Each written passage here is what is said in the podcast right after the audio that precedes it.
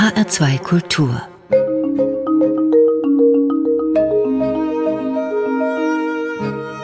Doppelkopf Am Mikrofon ist Klaus Walter. Mein Gast heute ist Antonia Baum. Guten Tag, Frau Baum. Hallo. Antonia Baum ist 1984 in Borken in Nordrhein-Westfalen geboren und sie hat große Teile ihrer Kindheit und Jugend im Odenwald verbracht oder auch in der sogenannten Odenwaldhölle. Dazu später mehr.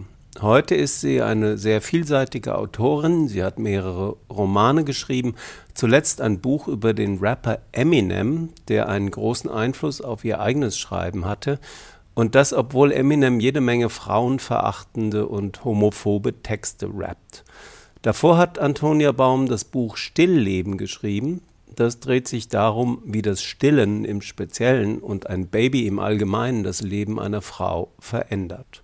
Tja, wer nun denkt, ein frauenverachtender Rapper und das Leben mit Stillen, das passt doch nicht zusammen. Wir wollen versuchen, das Gegenteil zu beweisen. Antonia Baum. Ich habe neulich hier im Doppelkopf mit der Schriftstellerin Dennis Ode gesprochen. Die ist in etwa so alt wie Sie. Und Dennis Ode hat gesagt, sie hätte schon mit vier Jahren gewusst, dass sie schreiben will. Wann wussten Sie, dass Sie Schriftstellerin werden wollen? Nicht, nicht mit vier Jahren.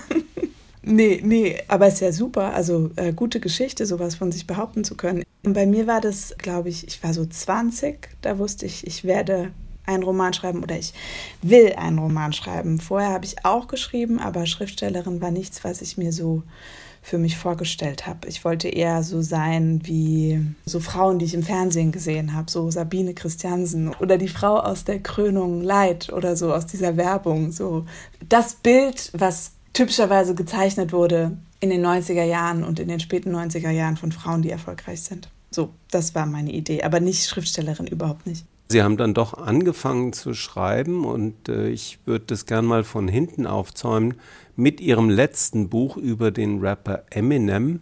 Hier auf HR2 Kultur läuft Hip-Hop ja eher selten. Frau Baum, wie würden Sie einer HR2 Kulturhörerin, sagen wir aus dem Odenwald, erklären, wer ist Eminem? Eminem ist einer der bedeutendsten Rapper innerhalb der vergleichsweise jungen Rap-Geschichte. Und wichtig ist hier, dass Rap ein Genre ist, das aus Amerika kommt, was von Schwarzen erfunden wurde und dessen Protagonisten auch überwiegend schwarz sind. Das heißt, es handelt sich um eine diskriminierte Minderheit, die sich in diesem Genre ausdrückt. Ein zentrales Thema ist bei Rap immer zu erzählen, wie Rapper es gegen alle Widerstände und insbesondere die der sogenannten weißen Mehrheitsgesellschaft schaffen, nach oben zu kommen, against all odds sozusagen. Und dafür ist es Hartsein sehr wichtig und Statussymbole und die Betonung der eigenen Ehre, wozu auch zentral die Reputation der eigenen Mutter zählt.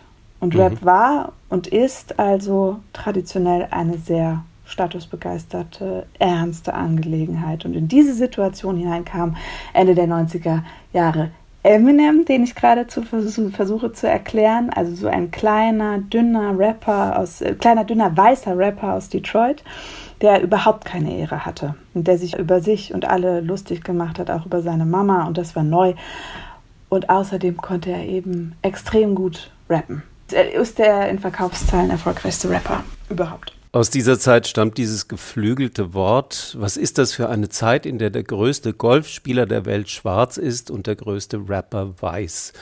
Mittlerweile sind auch die besten Tage von Tiger Woods auf dem Golfplatz vorbei und die besten Zeiten von Eminem im Hip-Hop ebenfalls. Eminem ist Jahrgang 1972, also zwölf Jahre älter als Sie.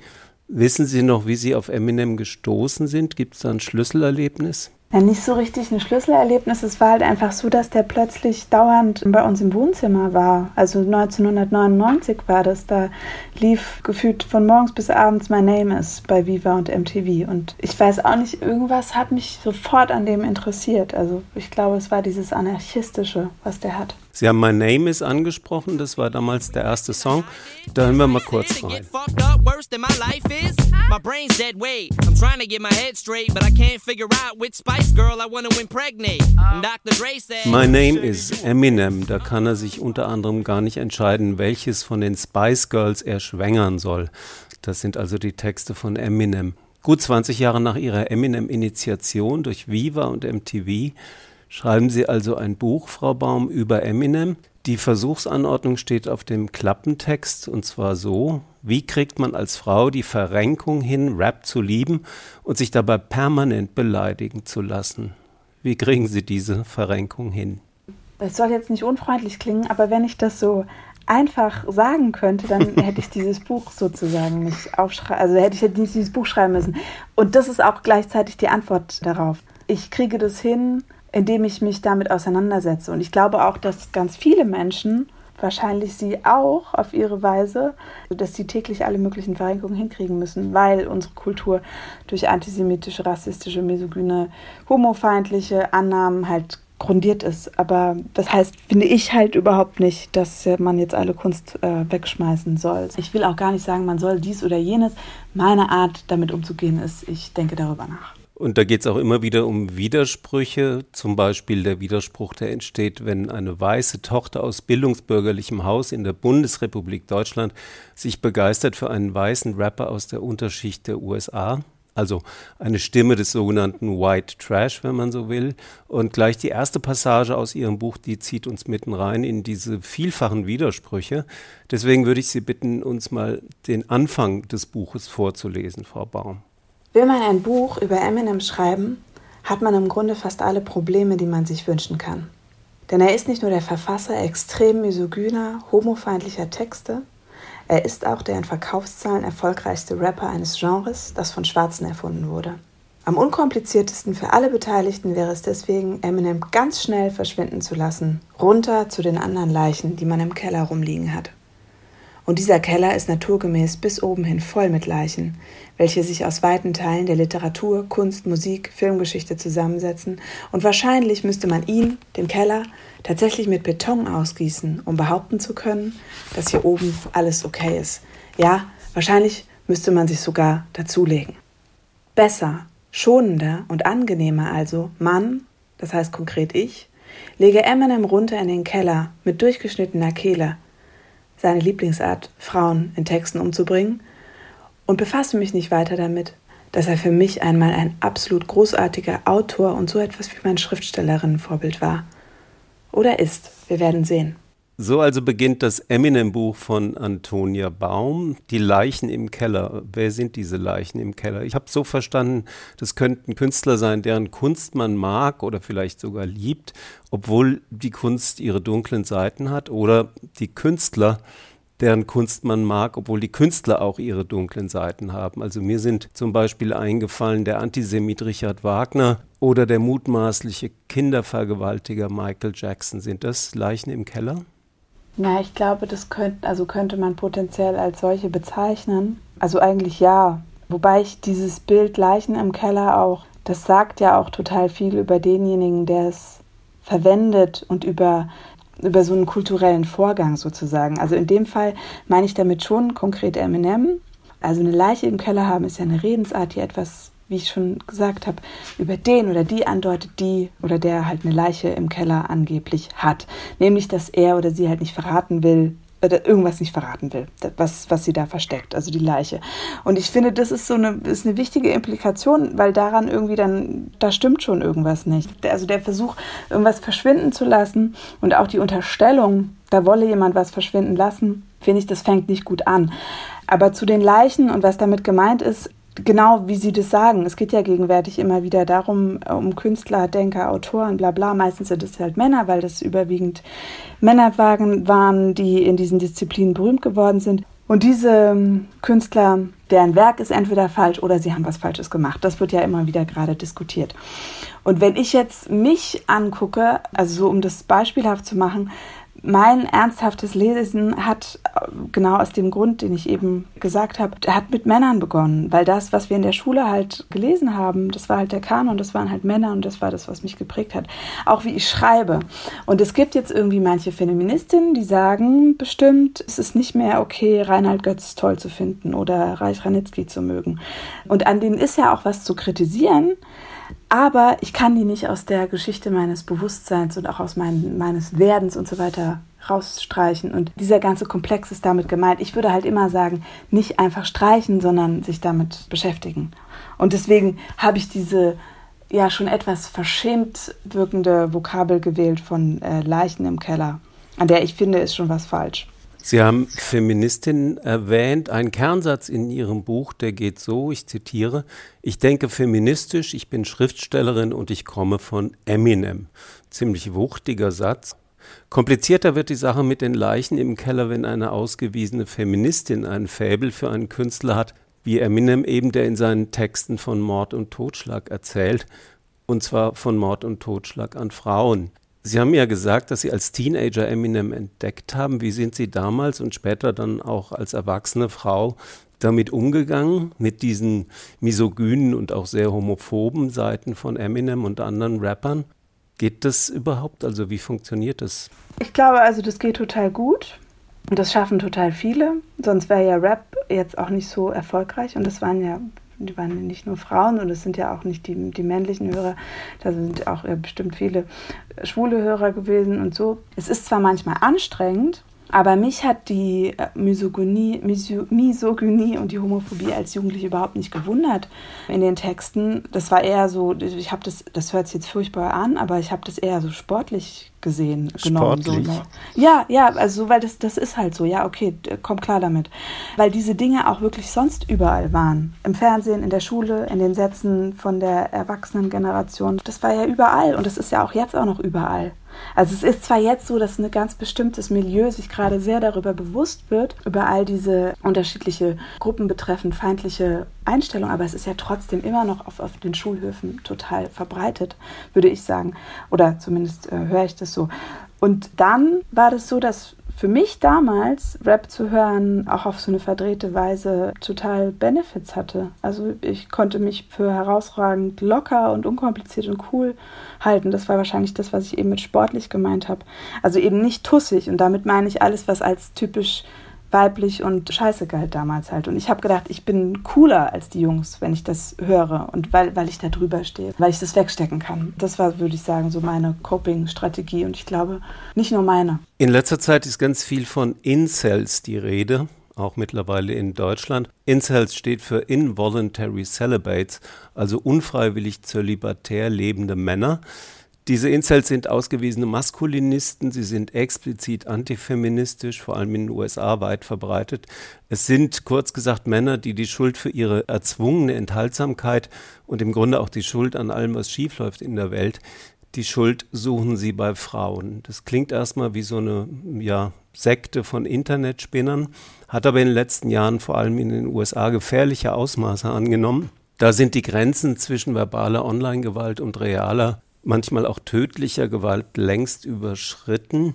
Und ich musste da bei Eminem auch an die Incels denken oder umgekehrt. Ist Eminem so ein früher Incel-Rapper, bevor es diesen Begriff überhaupt gab?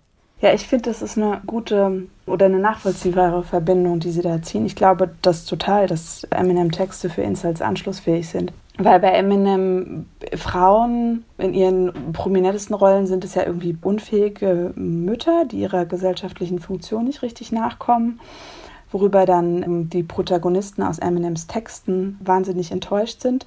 Oder es sind so unglückbringende, untreue Schlampen, die vergewaltigt bzw. umgebracht werden. Das heißt, es sind immer wieder Frauen, die in den Texten verantwortlich gemacht werden für die Verkommenheit oder den Misserfolg des Protagonisten, während der Vater, der ja in der Regel bei Eminem ein abwesender Vater ist, außer er selbst, seiner eigenen Tochter gegenüber, vergleichsweise gut davon kommt. Und diese unheilvollen Frauen, die müssen zerstört werden und aus ihrer Erniedrigung generieren dann so Eminems Ich-Varianten äh, Macht. Die einzig positive weibliche Figur ist eben Eminems Tochter, die leibliche Tochter. Die ist sozusagen sein Samen, seine Frucht und deswegen okay. Aber in seinen Texten wird halt Eminems Versuch, und das ist ja auch diese super amerikanische Geschichte bei ihm, ist ja die, er versucht ja die ganze Zeit gut zu werden, eine gute, gesunde Familie zu haben, alles äh, richtig zu machen und so. Und das ist aber immer die eigene Mutter oder die eigene Frau, also in dem Fall Kim, also die wird ja auch in den Texten namentlich benannt und seine reale Frau bzw. Ex-Frau ist auch Kim. Es ist immer die, die das bedroht, dieses Unternehmen. Und das bedeutet eigentlich zugespitzt, dass es ja in Eminems Welt Frauen sind, die ihn am Großwerden hindern. Das könnte man jetzt auch auf so eine Nation übertragen. Und ich würde sagen, das passt total gut zu Insels und ist, wie schon angedeutet, anschlussfähig für rechte Erzählungen. Dazu ist vielleicht noch wichtig zu sagen, Sie haben es ja eben schon angedeutet mit Kim, der Tochter, dass sich bei Eminem immer wieder sozusagen das äh, künstlerische Ich und das reale Ich überschneiden, dass die so ineinander fließen, dass man gar nicht so recht trennen kann zwischen der Rolle, die Eminem spielt und äh, seinem sogenannten Privatleben.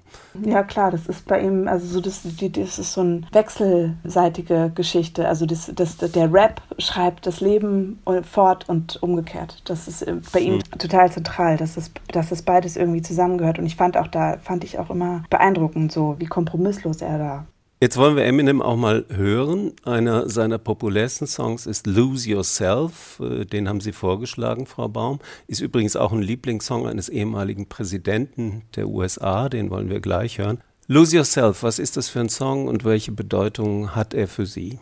Ich finde den ein bisschen furchtbar, aber auch richtig toll gleichzeitig. Großartig, weil er extrem präzise gerappt ist. Eminem setzt da wirklich seine Stimme ein wie so ein Taktinstrument. Toll ist auch dieses Alles- oder Nichts-Gefühl, dieses Rocky-Gefühl, das Lose Yourself transportiert. Es geht da ja um ein Ich, das immer wieder ausgebuht wird auf der Bühne, aber es geht halt nie auf und am Ende schafft es das. Und das wiederum kann natürlich jeder sofort fühlen. Das ist so eine universell anwendbare Story. Deswegen ist es, denke ich, auch nicht zufällig eines der erfolgreichsten Lieder der Rap-Geschichte was zum Beispiel Jürgen Klinsmann der Nationalmannschaft beim Training vorgespielt hat, um die zu motivieren. Ja, ja, und insofern ist es halt auch total so eine kapitalistische Ertüchtigungsmusik. Also es ist so ein Song, der zu so einer ganz bestimmten Konditionierung passt, die einen eigentlich von der Schule bis zum Berufseintritt bis zur nächsten Gehaltsstufe begleitet. Also du kannst alles schaffen, wenn du nur willst. Und das wiederum ist eigentlich eine Kernangelegenheit des Raps. Das passt zu Rap. Rap ist Gewinnen mit Worten. Darum geht's.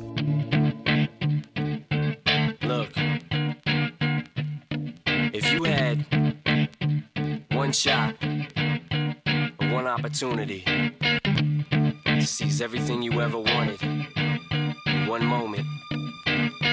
Did you capture it? Just let it slip. Yo. His palms are sweaty, knees weak, arms are heavy. There's vomit on his sweater already. Mom's spaghetti, he's nervous, but on the surface he looks calm and ready to drop bombs. But he keeps on forgetting what he wrote down. The whole crowd goes so loud, he opens his mouth, but the words won't come out. He's choking how? Everybody's choking now. The clock's run out, time's up, over, plow. Snap back to reality.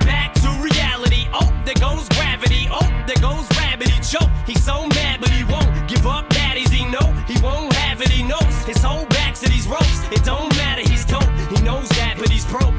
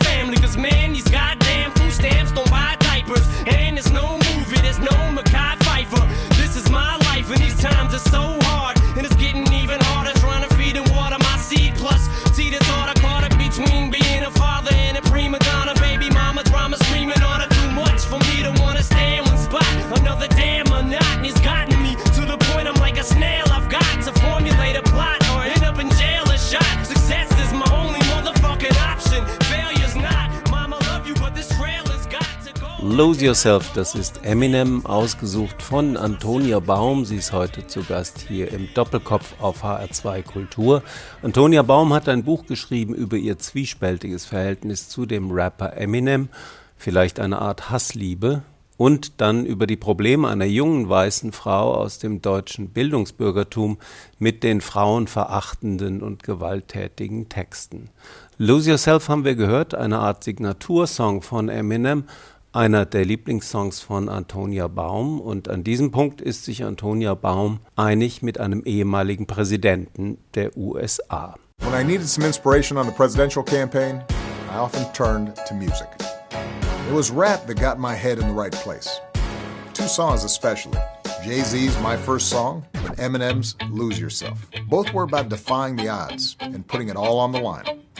Look, if you had one shot or one opportunity to seize everything you ever wanted in one moment, would you capture it or just let it slip? Wenn Barack Obama während seiner Präsidentschaft nach Inspiration gesucht hat, dann hat er sich der Musik zugewandt und äh, vor allem dem Rap.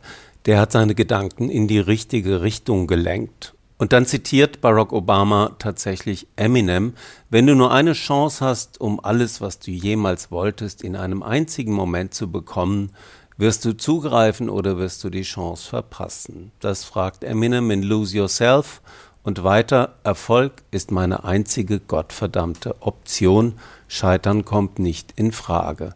Diese Passage aus Lose Yourself, Frau Baum, zitieren Sie in Ihrem Eminem-Buch und Barack Obama wiederum zitiert ebenfalls Lose Yourself und zwar im Zuge der Werbekampagne zu seiner Autobiografie The Promised Land. Der Ex-Präsident hat äh, zeitgleich zum Buch eine Playlist mit der passenden Musik veröffentlicht.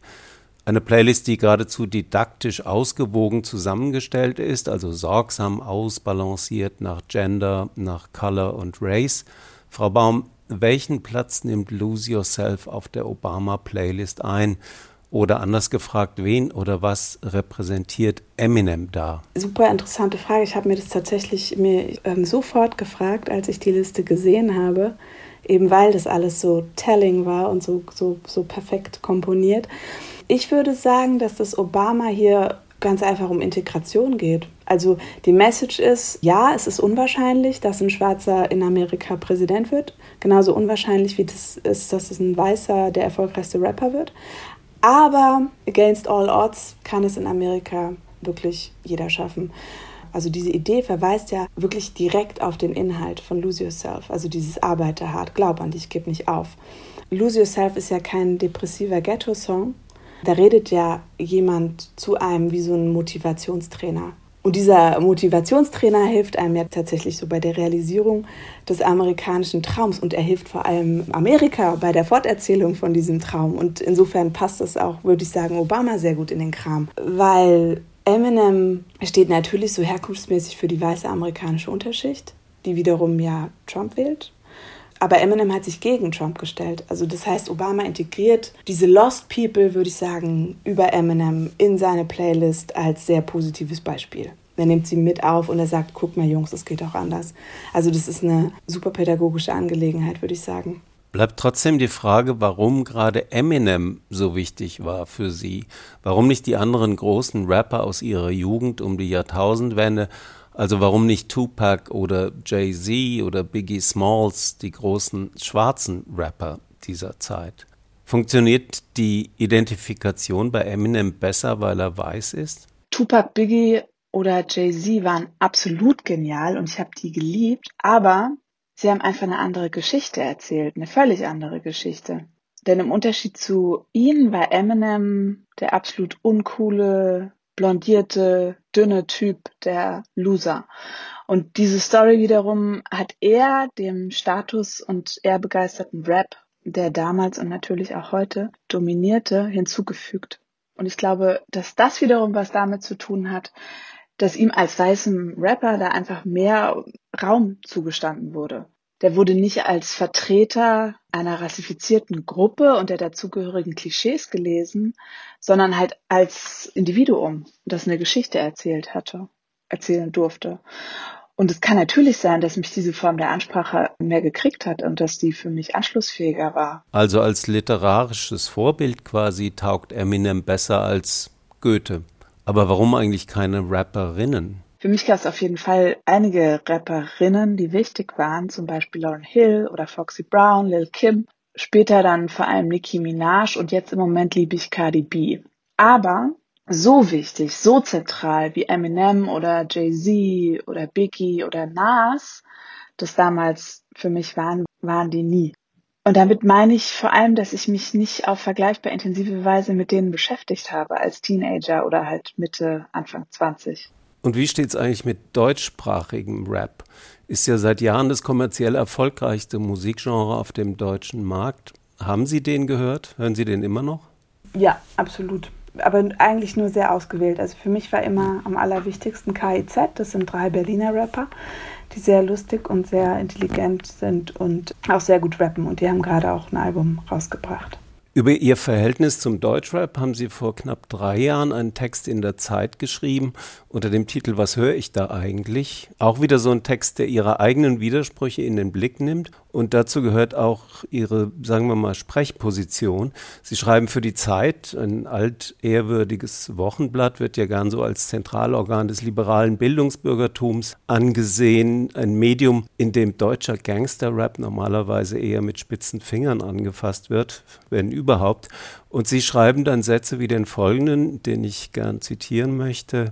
Wir, das sozialliberale akademische Milieu brauchen die Rapper unten, damit wir uns von oben über ihre Stories freuen können. Zitat Ende.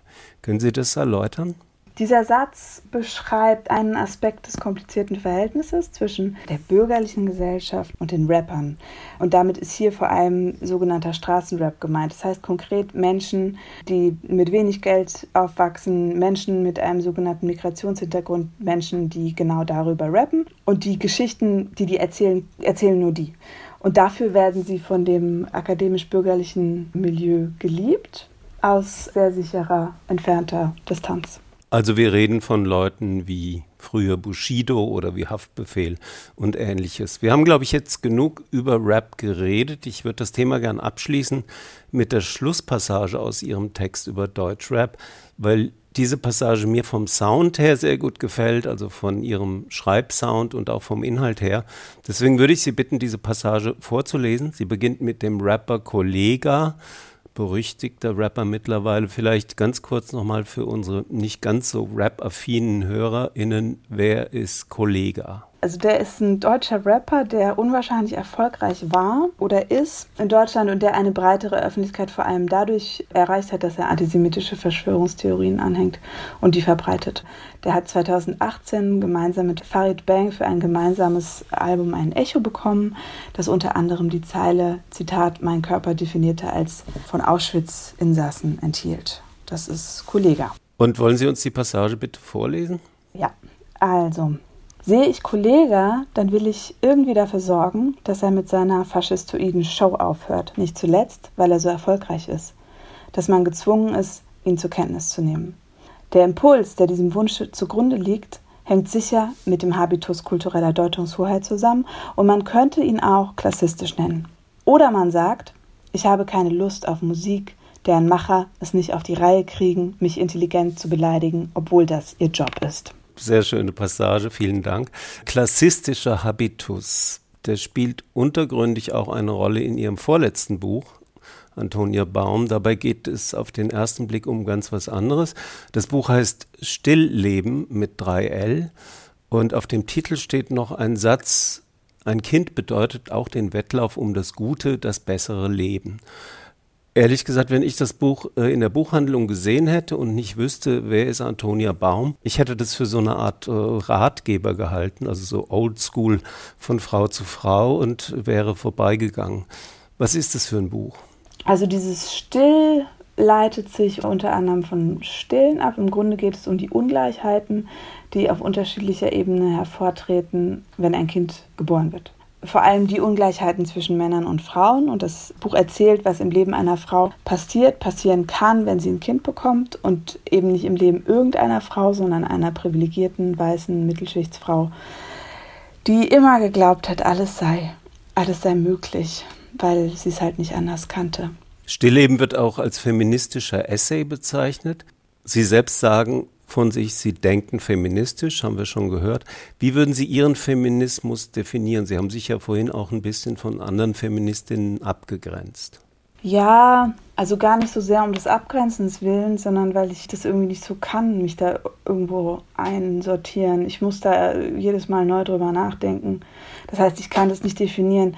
Ich weiß nur, dass man, wenn man nachdenkt als Frau, also ja, dass man da halt nicht vorbeikommt an dem Thema. Und deswegen sage ich, ich denke feministisch, aber bin Aber Sie sind Team. kein Teil einer Bewegung, das möchten Sie nicht sein, oder ist das falsch?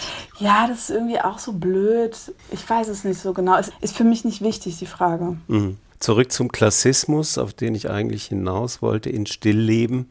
Würden Sie zustimmen, dass Klassenfragen zumindest ein Seitenstrang des Buches sind? Und wenn ja, wie, wo? Ja, total ein wichtiger Strang. Weil die Frau, die aus dem Buch, die ja viel mit mir zu tun hat, aber trotzdem irgendwie eine Fiktion ist, die wohnt in einer Gegend, in der die Mieten noch nicht so hoch sind. Da ist ähm, ein hoher Anteil von Menschen mit migrantischem Background. Also statt Bioläden gibt es da so Discounter. Und sie kann sich halt irgendwie für so tolerant und weltoffen vielleicht sogar halten, solange sie alleine ist. Und das eben ist eine Haltung, die man sich leisten können muss. Also mit so einem Kind ist man ja auf, man ja auf eine andere Weise angewiesen gesellschaftlich. Also das heißt, sie kann sich das Leben, was alles, was sie unangenehm findet, vom Leib halten, indem sie alle möglichen Dienstleistungen, also wie Taxi, Lieferservice, Amazon, bla bla bla, in Anspruch nimmt. Und solange kann sie eben glauben, sie sei tolerant und diese Gesellschaft ist gar nicht so böse und gegenüber Schwächeren gnadenlos. Aber dann bekommt sie halt ein Kind und dieses von Ihnen vorhin, glaube ich, angesprochene Wettrennen geht los. Also das Wettrennen unter Eltern um das bessere Leben. Genau, das ist die Zeile auf dem Titel des Buches Stillleben. Das Ich in Ihren Texten, haben wir eben schon drüber gesprochen. Ich habe mir so eine Theorie zurechtgelegt und würde gern wissen, ob Sie dem zustimmen. Also das Ich in Ihren Texten ist nicht zu verwechseln mit Ihrem realen Ich, zum einen. Und zum anderen, da wird es noch komplizierter und nur scheinbar paradox, also einerseits nicht zu verwechseln mit ihrem realen Ich und andererseits aber ist das Ich in den Texten von Antonia Baum, das da spricht, das ist auch nicht zu trennen vom realen Ich der Antonia Baum. Würden Sie da zustimmen? Ja, ja, total, aber ich denke, das ist doch, ist das nicht bei allen so, die hm. schreiben? Also vielleicht habe ich lang nicht mehr viel gelesen, aber ich wüsste von ganz wenigen Autorinnen, wo das so stark ist, dieses scheinbar Paradoxe. Also das ist jetzt als Kompliment gedacht eigentlich. Danke. Also für mich, viele Schriftsteller die und Schriftstellerinnen, die für mich wichtig sind, bei denen ist das auch genau. Haben Sie so. Namen? Bei Joan Didion ist es so. Mhm. Joan Didion, amerikanische, vor allem Essayistin. Genau. Ich würde auch sagen, dass es bei Maxim Biller so ist, den ich als Schriftsteller sehr toll finde. Mhm. Aber es ist auch bei so Rappern so, die ich großartig finde. Zum Beispiel KZ, da ist es, würde ich sagen, auch ganz nah beieinander. Und es ist immer so eine Variante von. Also, wie Sie das gesagt haben, trifft es für mich das ziemlich genau. Das, ist, das Ich ist immer so wie der Teil der Wahrheit, den ich zeigen will, wie die Vorstellung, die ich mir davon gemacht habe. Und es dient dem jeweiligen Text und es fehlt immer was. Also das ist immer nicht die ganze Wahrheit. Aber das ist okay, weil, weil man, also sonst kannst du ja keine Geschichte erzählen. Du musst ja immer einen Anschnitt wählen. Und jetzt habe ich eben Joan Didion angeführt als eine Autorin, die ich besonders mag. Die hat mal gesagt, remember what it is to be me. That is always the point. Da gucke ich jetzt genau drauf auf dieses Zitat, weil ich es mir aufgeschrieben habe. Es hängt über meinem Schreibtisch. Wie würden Sie es übersetzen? Naja, sich klar machen, was es bedeutet, ich zu sein. Das ist immer der Punkt. Beim Schreiben würde ich noch mhm. hinzufügen. Und das hängt bei Ihnen über dem Schreibtisch oder nur für unser Gespräch jetzt? Wir sind ja fern verbunden. Sie in Berlin, ich in Frankfurt. Ja, nein, das hängt da immer. Das habe ich mir aufgeschrieben. Also das hängt dort äh, handschriftlich. Die nächste Musik, Frau Baum, was hören wir? Daddy Lessons von Beyoncé. Und warum? Weil Beyoncé für mich sehr wichtig ist. Also diese verrückte, gigantische, übermenschliche Frau. Die ist für mich auch sowas wie eine Schreibhaltung. Also wenn ich schreibe, dann will ich, manchmal ist das so, wenn ich schreibe, dann will ich, dass der Text so gut wird, wie Beyoncé ihn geschrieben hätte, wenn sie Schriftstellerin wäre. Außerdem passt es auch thematisch. Also dieses Lied thematisiert auch so ein bisschen diesen Komplex, der auch in Eminem, dem Buch, ein Thema ist. Also dieses komische, twisted Verhältnis von weiblicher Identität zur Männlichkeit. Also in dem Lied wird dieser Männlichkeit eine zerstörerische Kraft zugeschrieben und von ihr gehen Kränkungen und Verletzungen aus und man wird immer von Männern verlassen und bla bla bla und gleichzeitig wird diese Männlichkeit von dem weiblichen Ich aus dem Text aber sich auch so angeeignet als Strategie zum Überleben und sich durchsetzen und davon handelt dieses Lied.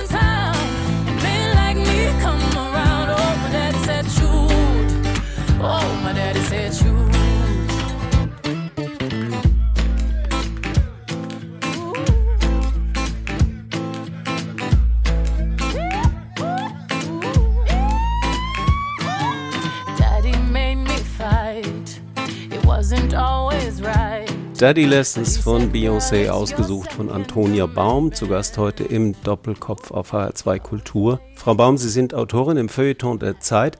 Neulich haben Sie in einem Text eine Reiseempfehlung ausgesprochen, und zwar den Zwei-Burgen-Weg im Odenwald. Wann waren Sie zum letzten Mal im Odenwald oder haben Sie immer noch Hausverbot im Odenwald? Ich war da, glaube ich, so vor vier Jahren das letzte Mal. Also kein Hausverbot mehr? Ja, nee, das Hausverbot, das denke ja nur ich, dass ich das habe. Das wurde ja nicht ausgesprochen, das ist nur so mein Gefühl. Ja, das müssen wir jetzt erklären. Ich habe mal irgendwann, ich glaube es war 2013 oder 12, also vielleicht eher 13, habe ich einen Text geschrieben über ja, den Odenwald, wo ich Teile meiner Jugend verbracht habe. Ich habe da sehr geschimpft und ausgeteilt. Für mich war das halt so eine kleine literarische Übung irgendwie. Und, aber das heißt nicht, dass es mir nicht wichtig war oder so. Also es hat total Spaß gemacht, das zu schreiben. Jedenfalls gab es ein Riesentheater und es wurden so Lieder gemacht dagegen und Aufkleber und so. Und die, genau, die Leute sind im Odenwald mit Autos rumgefahren mit dem Aufkleber ich komme aus der Odenwald-Hölle und äh, solche Dinge. Ja, aber das war nämlich der Titel des Textes. Odenwald-Hölle. Odenwald mhm. Was war so schlimm an dieser Odenwald-Hölle für Sie als heranwachsende Antonia? Na, ich glaube, das war gar nicht so sehr der Odenwald, sondern einfach die Provinz. Also das hätte auch irgendwo im Ruhrpott sein können oder sonst wo. Es war einfach, wie das da alles aussah, diese Enge, das Alleinsein da drin. Ich würde sagen, so ein zentrales Charakteristikum von dieser Schrecklichkeit war für mich die Beliebigkeit ich konnte jetzt gar nicht sagen, wie es da wirklich aussieht, außer dass da Berge sind. Die Natur übrigens wunderschön, ja. Also wirklich. Aber, ja, das ist ja oft so, dass die Natur sehr schön ist und das Soziale nicht so schön.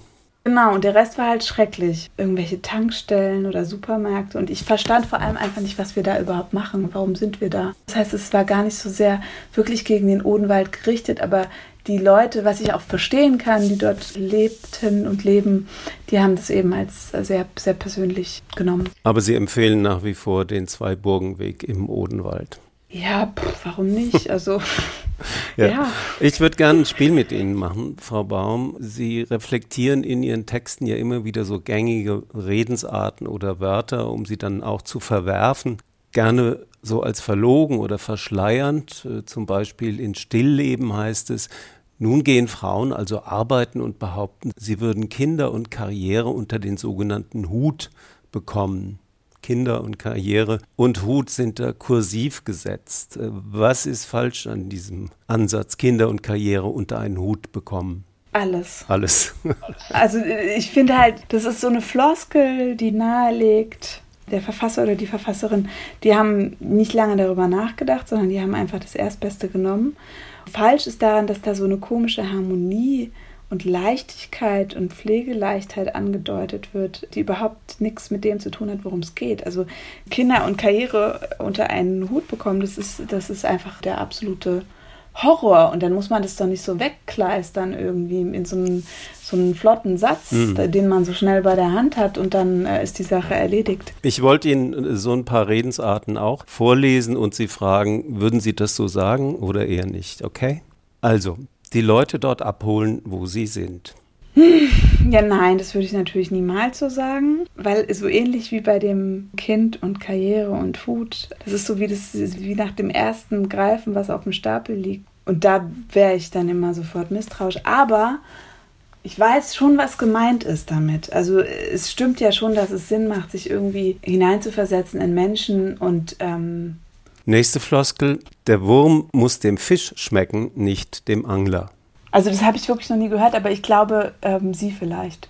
Also ich kann mir vorstellen, dass es so ein, so ein Satz ist, den man vielleicht als Redakteur so vor 20 Jahren oder so gehört hat oder vor 15. Och, immer wieder. Ach, so lange ist es noch nicht her, dass ich das hören musste. Wie verstehen Sie den Satz? Ich finde, es ist so ein Redakteursatz. Es muss unseren Hörer unseren Hörern, nicht unseren HörerInnen, sondern unseren Hörern muss mhm. es gefallen, dass man sich halt da oder so, so wie nach der Decke strecken, dass man sich halt daran zu orientieren hat, dass, dass man jetzt die Inhalte so portionieren und auswählen soll, dass sie eben dem dem sogenannten Fisch schmecken, wer auch immer das ist, also der Hörer hm. in dem Fall. Ist das nicht auch eine Geringschätzung des Hörers? Natürlich, ja? natürlich, hm. natürlich. Ist eine Frechheit. Also ich würde das als, als Fisch bzw. Hörer weit von mir weisen oder Hörerin vielleicht sogar. Aber das machen ja irgendwie, das ist ja so dieses, dieses betreute, also wo, so ein betreutes Verhältnis, also ein betreuendes Verhältnis. Also wir machen hier kein betreutes Hören im Doppelkopf auf HR2 Kultur. Im vergangenen Herbst haben Sie ein Essay geschrieben, Frau Baum, für den Sammelband Schreibtisch mit Aussicht, Schriftstellerinnen über ihr Schreiben. Da schreiben Autorinnen wie Siri Hustvedt, die von Ihnen erwähnte und glaube ich auch verehrte Joan Didion, Sadie Smith, Elfriede Jelinek, viele andere, die schreiben über ihr Schreiben und über ihr Schreiben als Frau. Ihre Kolumne bei der Zeit trägt ja den Titel Mein Leben als Frau. Ich lese das auch doppeldeutig, so als würden Sie quasi als Frau auch eine Rolle spielen. Total, ja, ja, klar. Also das ist ja, ist ja totaler Bullshit. Also so mein Leben als Frau, das könnte ja irgendwie so ein so komischer Brigitte-Titel sein von vor 20 Jahren und so. Und einerseits hebt es eben darauf ab, dass man bzw. wir vielleicht davon doch gar nicht so weit entfernt sind. Und andererseits, dass es aber auch gleichzeitig halt totaler Quatsch ist. Also mein Leben als Frau, das ist ja so, also eben diese Separierung darauf, wie Quatsch ist, aber eben immer noch besteht. Mhm. Darum geht es. Mhm. Ja, und in dem besagten Essay, in diesem Buch, schreiben Sie, dass Sie die Bezeichnung weibliches Schreiben als Beleidigung empfinden. Warum? ich habe sie vor allem so empfunden, als ich damit anfing. Wegen dem, was halt weiblichem Schreiben typischerweise so zugeordnet wurde. Also typischerweise wiederum von Männern. So eine Spezialkategorie, in der halt die Schwächeren, die Opfer rumsaßen und halt darüber geschrieben haben. Und ich wollte halt keine Subkategorie, sondern dass meine Worte so genauso universell sein können wie die von Männern. Und gleichzeitig denke ich aber inzwischen, dass es natürlich spezifisch weibliche Erfahrungen gibt und insofern weibliches Schreiben eigentlich keine Beleidigung sein müsste, wenn es eben nicht diese wertende Zweiteilung geben würde. Also, es gibt keine ähm, Bücher über männliches Schreiben. Nee. In diesem Essay über weibliches Schreiben beziehen Sie sich auch auf eine Kurzgeschichte, die Sie geschrieben haben. Setzen Sie sich ist der Titel der Kurzgeschichte. Und auch diese Geschichte schreiben Sie wie immer in der ersten Person Singular. Können Sie kurz zusammenfassen, worum es geht? Also es geht um eine Frau, in deren Kopf sitzen wir sozusagen und gucken ihr beim Denken zu und die wiederum ähm, ist eine Art Gericht, so eine Richterrunde ausgesetzt, die ihre Schuld beurteilt nach einem Vorfall mit einem Arbeitskollegen und mit dem hatte sie Sex oder so was mit Sex zu tun hat, auch wenn sie nicht wirklich das wollte. Da beschreibt sie, wie das passiert ist und wird immer wieder unterbrochen von ihren Zuschauern, die halt sagen, ja, aber warum haben sie denn nicht so gehandelt und das kann ja wohl nicht wahr sein, dass ihnen das jetzt erst einfällt. Das sind ja auch innere Stimmen, die man so oder Frauen vielmehr internalisiert haben und das ist so ein, ein Porträt dieses, dieser Stimmenvielfalt. Mhm. Also die Ich-Erzählerin ist unterwegs mit einem Arbeitskollegen und im Taxi nähert er sich ihr, fasst sie an und sie sagt niemals nein, aber sie lässt es quasi auch äh, mit Schmerzen über sich ergehen. Würden Sie das als Vergewaltigung bezeichnen?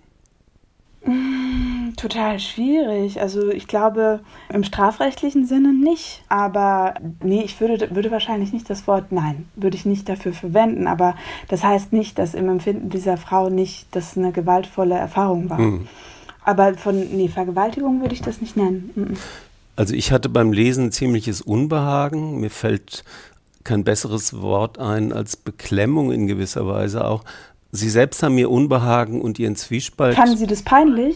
Äh, peinlich. Ähm, ich fand mich selbst peinlich in gewisser Weise, weil ich äh, sozusagen in die Rolle des Voyeurs dann auch gekommen bin. Also ich hat, hatte so einen Zwiespalt, äh, sagen wir, zwischen Mitgefühl mit dem weiblichen Opfer in diesem Taxi und dann aber auch hatte ich den voyeuristischen Männerblick auf Antonia Baum, die da ja als ich spricht. Also wir kennen uns nicht, wir sehen uns nicht jetzt hier bei dem Gespräch, aber ich kenne Fotos und da kommt mein Männerblick und der ist mir dann peinlich, also um nicht zu sagen ein Altherrenblick.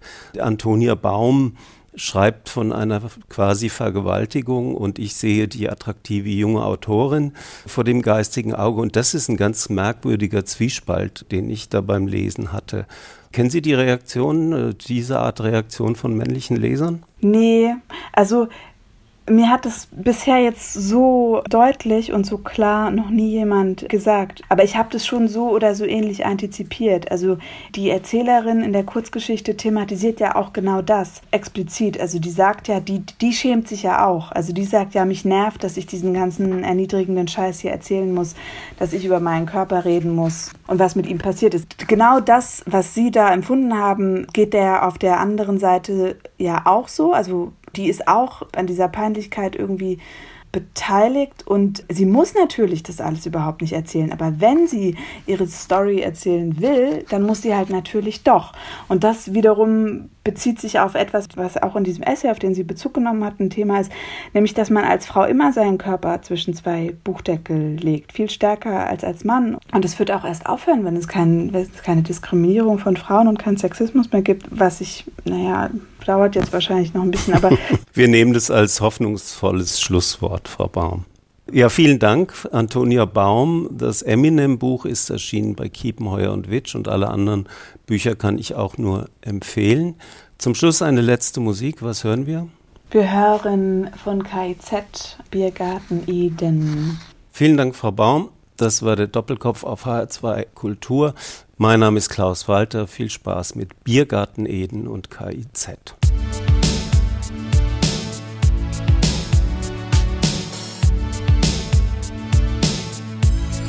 Okay, für dich Deutschland.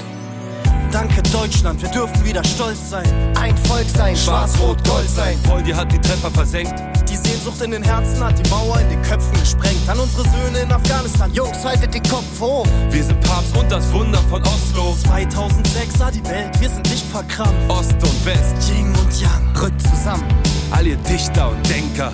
Warum wir stolz sind, Blick aus dem Fenster. Glänzende BMWs, saftige Wiesen. Ich häng mit Schwaben, Sachsen und Friesen.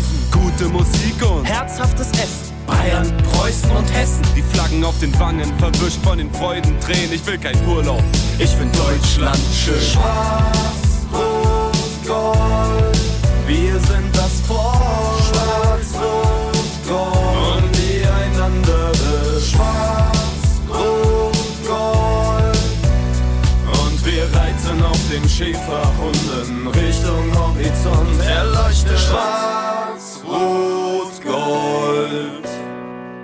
Den Juden das Geld, den Schwarzen die Mädels. Weil wir brauchen bloß unser Spargel aus Belitz. Bescheidene Menschen, Einfache Menschen, Arbeiter, Handwerker, fleißige Menschen. Wir Deutschen sind Sklaven. wir haben die Bombe erfunden, doch dürfen sie bis heute nicht haben. Man hat sich zu benehmen als Gast in unserem Land. Unsere Hochkultur von hier bis zum Ballermann bekannt. Wir helfen Kids in der dritten Welt. mit Waffen, eine Frau als Kanzlerin, wie fortschrittlich ist das?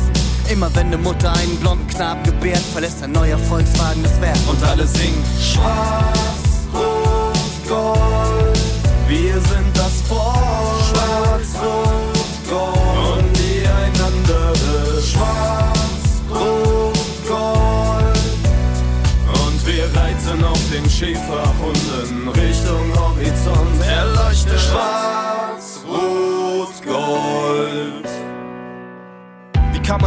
Weltmacht doof finden? Der Adler fliegt von Kamerun nach Elsass, notdringend. Und wir wollen nicht mehr streiten. An dieser Stelle nochmal dicke Sorry für den zweiten.